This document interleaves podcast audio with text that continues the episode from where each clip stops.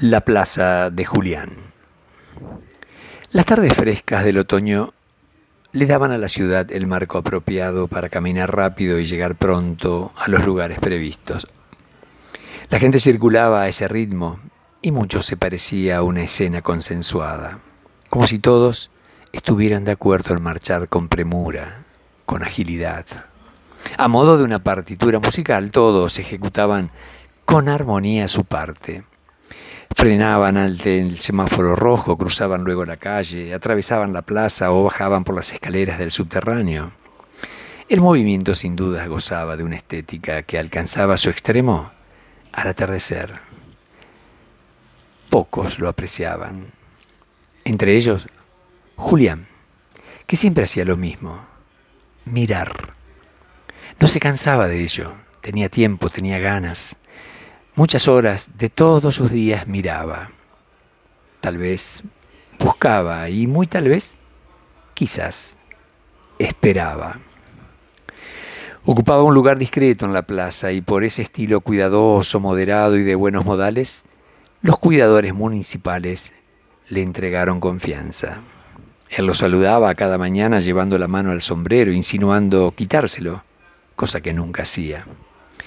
La barba espesa y el cabello largo siempre atado le daban un aire señorial que se incrementaba por el uso de un pañuelo en el cuello.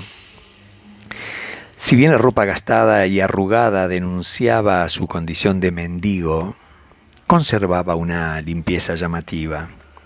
Por eso le entregaron una llave y le permitieron dormir y dejar sus escasos enseres en el sótano del monumento donde también los municipales guardaban sus herramientas de trabajo. Todo esto hacía de Julián un hombre respetado, mucho más cuando dejaba a un lado la habitual tarea de observar la vida y extraía de sus pertenencias algún libro. Adquiría allí una postura solemne y concentrado en el texto, olvidaba la ciudad, se abstraía del mundo y se trasladaba a los variados universos al que lo conducía cada autor. Pasaba horas leyendo.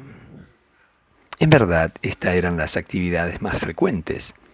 Leer, mirar y de vez en cuando escribir.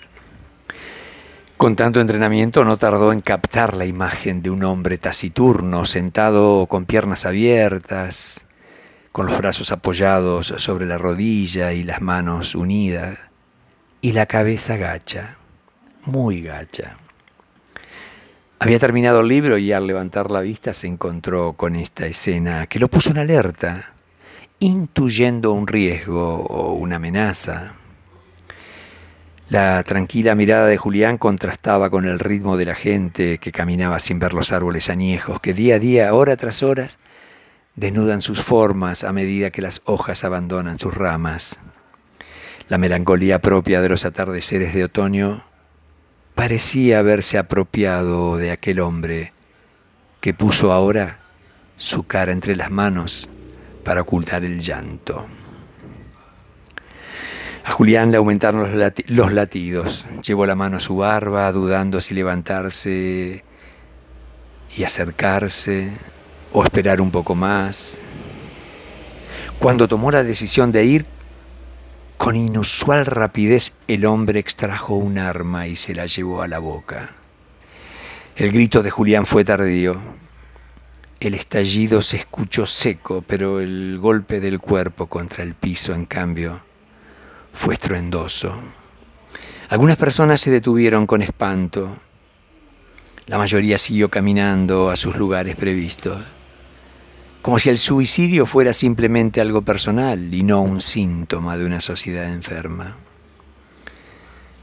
La partitura musical era armoniosa hasta esa semifusa que pocos percibieron, excepto Julián, que intuyó un riesgo y que por no actuar con inmediatez quedó perplejo, quedó afectado. Por unos días solo siguió leyendo en la plaza sin mirar a la gente.